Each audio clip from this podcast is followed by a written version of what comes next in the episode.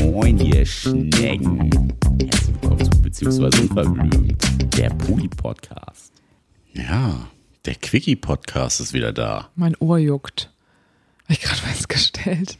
Ja, und? Ich muss da mal irgendwie mal ganz kurz ran. Kannst du mal ein bisschen was erzählen? so, jetzt besser. Das ist schwierig so mit Kopfhörern. Ja, heute ist der Quickie. Heute bin ich dran. Heute lese ich euch eine Geschichte von einer Hörerin, Hörerin vor, genau, die uns bei Instagram geschrieben hat mit einer Frage und diesmal kennt Nick die Frage nicht. Die Geschichte ist ein bisschen länger, aber ich fand sie wirklich sehr gut. Bin gespannt, was du so Schlaues dazu Ich bin gespannt, ob ich sie hast. auch gut finde. Ja, also sie ist, ähm, ist ein etwas ernsteres Thema. Ernst mögen wir. Ernst können wir. Are you ready? Ready Ja. for Take-Off. Okay. Hallo Sarah, hallo Nick. Gern würde ich euch unsere Geschichte erzählen, um einen Rat zu erhalten. Mein Mann und ich sind seit 17 Jahren zusammen. Wir sind beide Mitte, Ende 30. Wir haben zwei Töchter, ein Haus auf dem Dorf, tolle Jobs und Freunde, viele Tiere. Das hört sich so perfekt an und trotzdem fehlt mir etwas.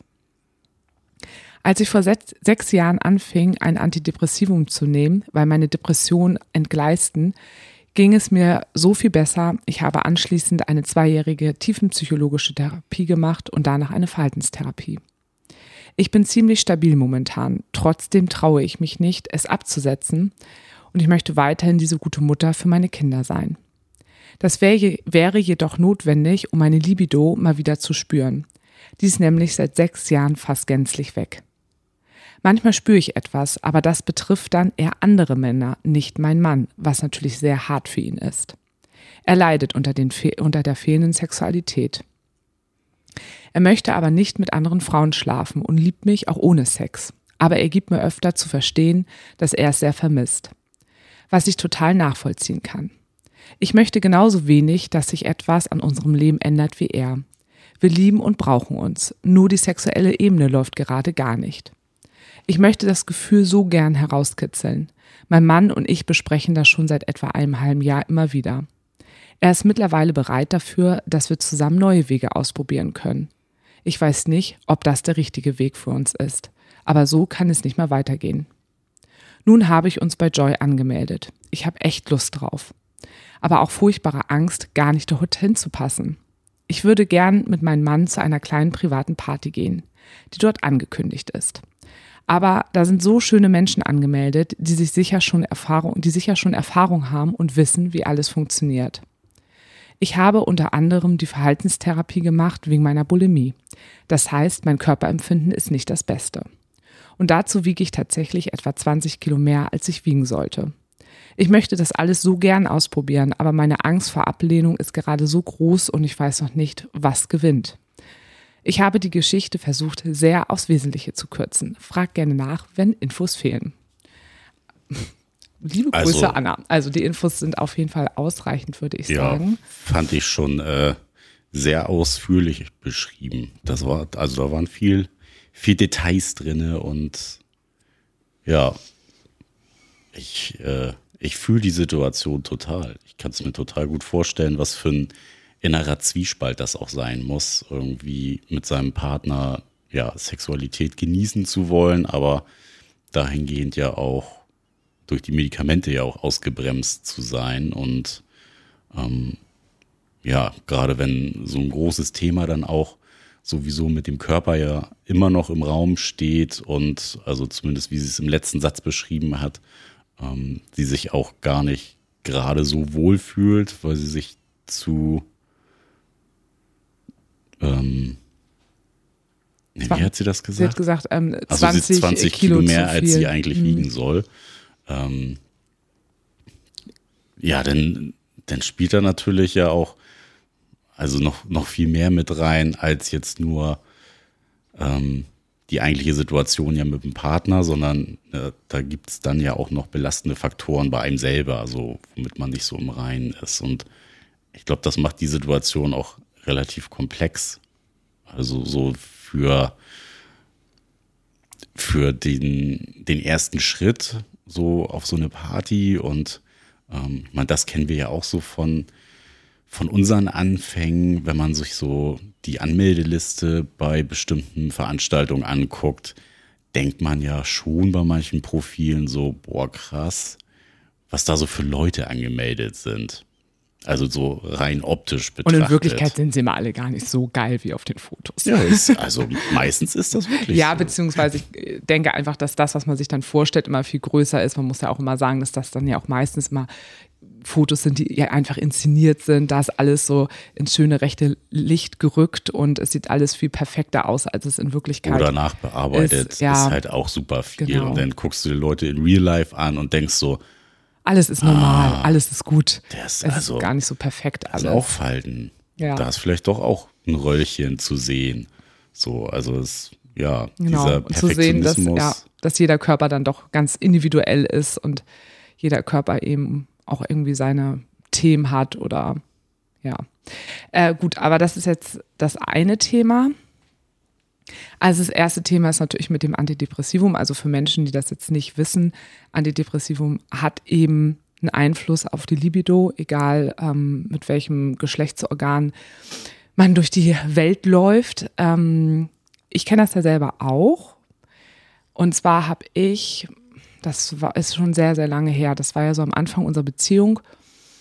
Da hatte ich noch durch meine Biografie bedingt sehr, sehr schlimme Albträume gehabt und hatte sehr, also sehr heftige, massive Schlafstörungen gehabt und habe dann eben auch ein Antidepressiva bekommen. Und zwar wurde das bei mir aber nicht als Antidepressiva eingesetzt, sondern ganz, ganz niedrig dosiert, weil Antidepressiva eben auch angstlösend ist und eben auch einschlaffördernd ist, also einige zumindest von Antidepressiva.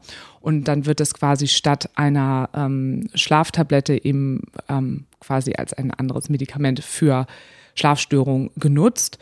Und ich habe das ganz, ganz niedrig dosierend bekommen, um halt eben besser ähm, schlafen zu können. Und habe das damals dann ja auch echt gemerkt. Kannst dich ja auch noch dran erinnern. Ja, ja, ich weiß, da warst du auch, da hast du eine Phase gehabt, da war es dann auch recht schlimm und das war für dich auch schlimm, so eine Veränderung wahrzunehmen. Ja, also da habe ich auch deutlich weniger gemerkt, dass ich deutlichst weniger Lust habe, nicht mehr so leicht erregbar war, nicht mehr so feucht wurde, insgesamt nicht mehr so eine krasse Lust empfunden habe. Und ich kenne das aber auch, dass ich da aber auch gemerkt habe, bei anderen Männern, wo natürlich der Reiz, und darum geht's ja, dass ja ein, ein Reiz kommt von außen, der eine Erregung hervorruft. Und der Reiz natürlich durch eine fremde Person, das ist ein sehr, sehr großer Reiz. Und da habe ich das dann gemerkt. Und deshalb kenne ich diese Situation einfach auch noch total. Und das war dann aber auch die Zeit, da muss ich gerade mal so zurückdenken, wo ich, glaube ich, dann das erste Mal nämlich auch schon mal fremdgegangen bin und wo ich auch manchmal so im Nachhinein denke, welcher Faktor spielte da eben auch mit rein, ne? dass ich auch so dachte, cool, da spüre ich eben etwas.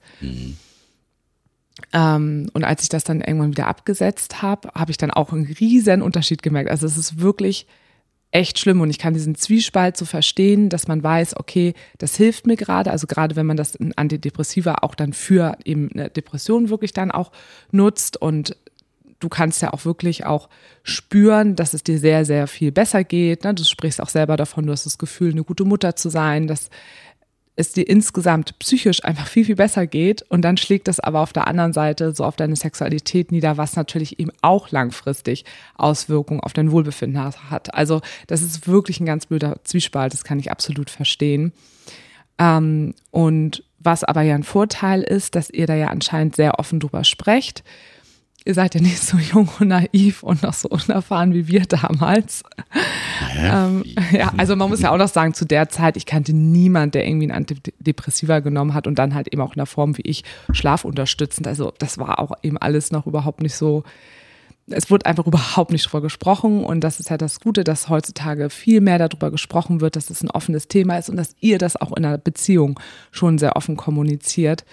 Und da war jetzt erstmal so ein Rat von meiner Seite, zu gucken, wo könnt ihr auf anderen Ebenen, wo es eben nicht um penetrativen Sex geht oder über ähm, Sex, wo es so um ganz viel Erregung geht, sondern wie könnt ihr andere Dinge miteinander leben, die trotzdem was mit Sexualität zu tun haben. Also dass ihr vielleicht auf Veranstaltungen geht, wo es, keine Ahnung, ne, es gibt ja auch so Kuschelabende oder vielleicht probiert ihr euch in anderen Sachen mal aus, wie zum Beispiel Bondage, wo es ja auch erstmal überhaupt nicht darum geht, dass du eine krasse Erregung spüren musst, sondern ähm, eben um ganz andere Teile der Sexualität. Also das wäre jetzt auch nochmal so ein Vorschlag von mir.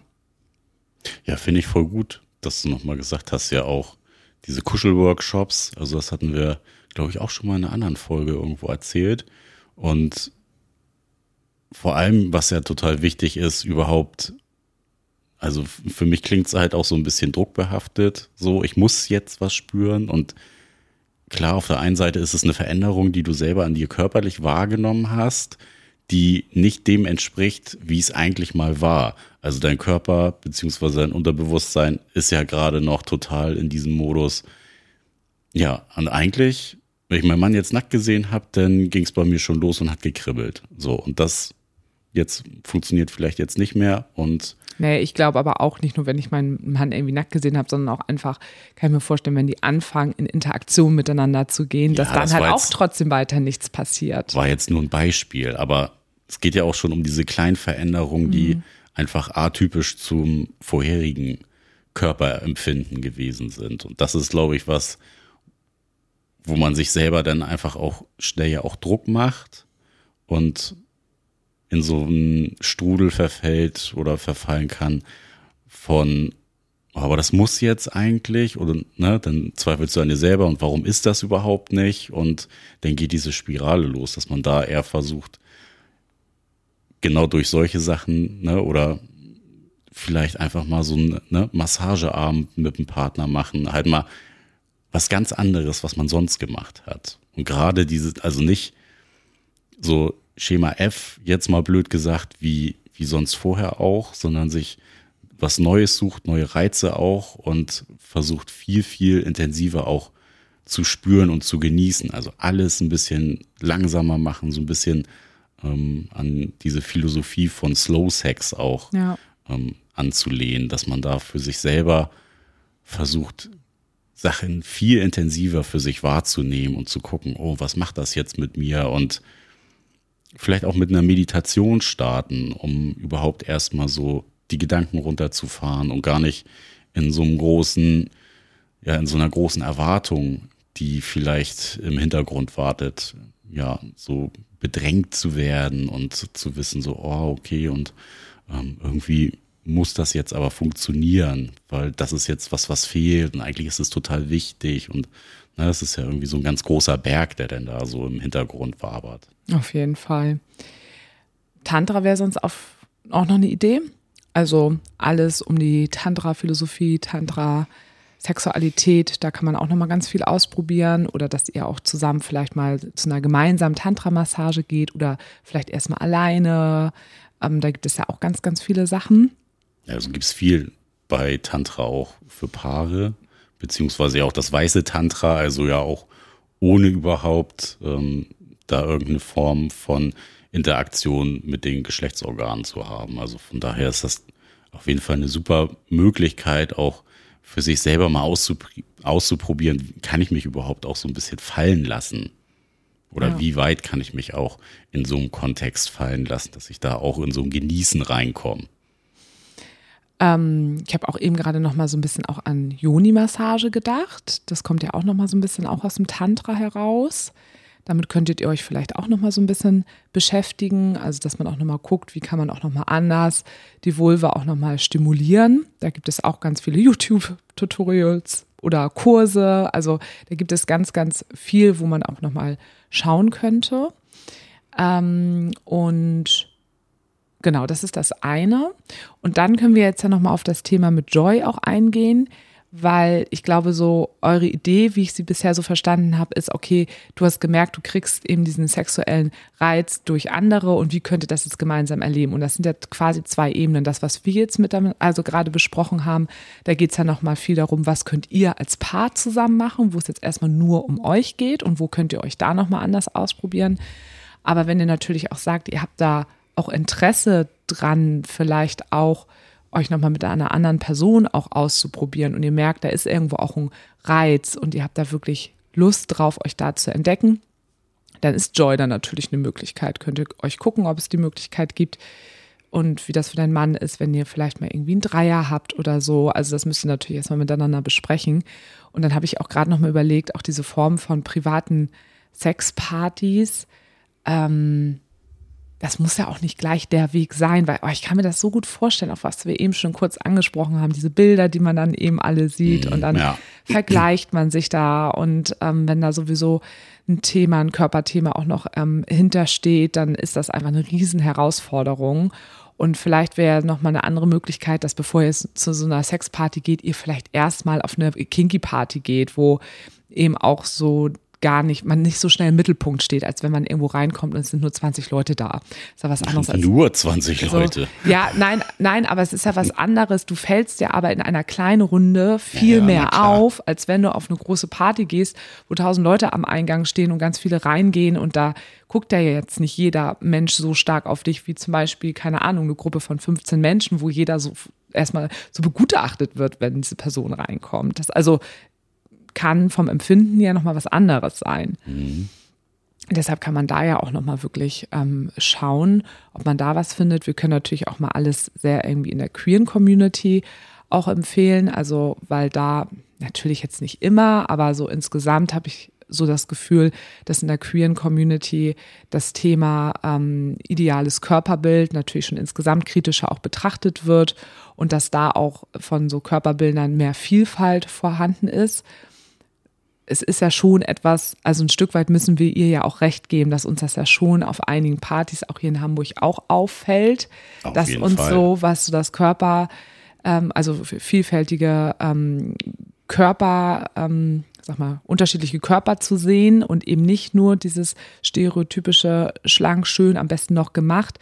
Das finden wir hier manchmal ja auch vor. Und es gibt Partys, wo das mehr, also wo die Vielfalt mehr da zu sehen ist und einige, wo es auch so ein bisschen stereotypisch ist, muss man schon sagen. Also in Teilen stimmt das ja auch, was sie da vermutet oder ihre Angst. Ist ja auch ein bisschen realistisch.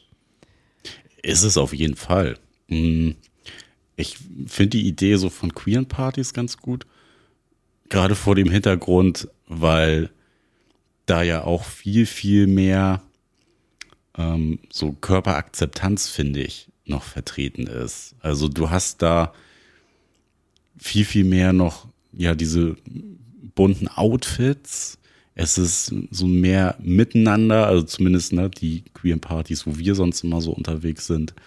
Und was ich da ja immer total schön finde, dieser positive Vibe, den ja auch ne, jeder irgendwie so zu spüren bekommt und man eher so ein komplettes Miteinander ist, als dass man so von der Seite beäugt wird und so gemustert wird, so, und, oh, was hat die jetzt an, was hat er jetzt an? Man wird eben nicht so auf den Körper reduziert. Genau, das ist halt da schon einfach so eine größere Gesamtakzeptanz, so was so das ganze Körperbild angeht. Gerade weil da auch so viele unterschiedliche Menschentypen vorhanden sind. Das finde ich immer total schön und da auch zu sehen, so, ey, ja, hier laufen einfach super viel bunte Leute rum und du fühlst dich total akzeptiert und alles ist irgendwie so fein und alle sind eher miteinander statt jeder so für sich. So, also es ist Ja, ja, auch gerade so, Körperkult, Konkurrenzkampf. finde ich, kommt viel auf so kinky Partys, wo rein Elektro-Techno gespielt wird, finde ich, ist schon das Publikum meistens auch so eher für sich.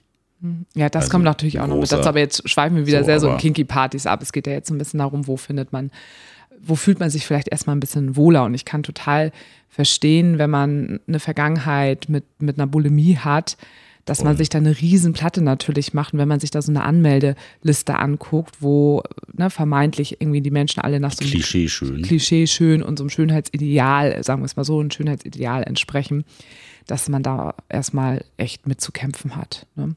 Die Frage ist natürlich so ein bisschen, fühlst du dich selber auch wohl auf einer queeren Party, so wie ich das jetzt auch verstanden habe, stehst du ja auch eher glaube ich, auf, auf Männer, habe ich das, glaube ich, nur so verstanden. Deshalb ist dann so die Frage, ne, ist man da irgendwie auch richtig aufgehoben, aber auch auf queeren Partys sind ja nicht nur, ähm, also sind ja auch hetero Menschen oder vielleicht findest du da einen tollen Bi-Mann oder Pan-Menschen. also das ist ja einfach, einfach einen anderen Menschen mit einem männlichen ähm, Geschlechtsmerkmal so. Und das wäre auf jeden Fall nochmal eine Möglichkeit. Also ich glaube, das sind so die zwei Sachen. Nochmal zu gucken, wo könnt ihr kreativer werden in der eigenen Sexualität. Einmal davon weggehen, dass Sexualität nur bedeutet, äh, penetrativer Sex oder man berührt sich an sein ähm, Geschlechtsorgan, also am, am Penis und an der Vulva und das ist äh, quasi Sex und sonst gibt es nichts, sondern dass es noch viel, viel mehr gibt, dass man sich dann noch viel mehr ausleben kann, dass ihr euch also nochmal anders ausprobieren könnt. Und dann die zweite Ebene, wenn ihr wirklich Lust habt, euch da nochmal irgendwie anders zu öffnen, dann eben halt wirklich gucken, dass ihr ein gutes Setting für euch findet. Und das gibt es eben auch. Also da muss man eben einfach ein bisschen schauen, was, was gut passt. Aber macht nichts, worauf ihr, was ihr eigentlich nicht wollt. Und ja, wenn Antidepressiva absetzen, muss das ja auch irgendwie alles gut besprochen werden. Also du hast ja wahrscheinlich einen Psychiater oder eine Psychiaterin oder wirst vielleicht auch noch weiterhin therapeutisch begleitet. Ähm, oder vielleicht auch das Präparat wechseln. Ist manchmal auch, könnte auch eine Möglichkeit Ja, wenn du da aber sein. gut eingestellt bist, mit dem gut zurechtkommst sonst, ist auch mal schwierig. Ja, man, zumindest könnte So. man es mal ansprechen Ja. und klar, es ist das aber einfach in den gängigsten ist das Ja. die Nebenwirkung So. einfach. Das so. Und wenn du damit aber sonst gut zurechtkommst und einfach merkst, dir geht's so gut, wie gesagt, dann halt eher gucken, dass du es weiter nehmen kannst und schauen kannst, wie du anders dich um deine Sexualität nochmal kümmern kannst. Und sonst eine Sexualberatung nochmal machen. dann kann man da nochmal tiefer auf das Thema eingehen. ja, aber das kann man natürlich auch immer machen, weil das ist ja jetzt noch einmal nur so ganz oberflächlich angestoßen, aber vielleicht konnten wir dir hier schon ein bisschen weiterhelfen. Yes, yes. In diesem Sinne sagen wir äh, vielen Dank für eure Fragen. Schmeißt immer mal gerne welche rein. Mail at beziehungsweise unverblümt.de. Bei Insta Telonym, ah, ganz anonym. Das funktioniert auch immer super. Und äh, bis denne. Tschüss.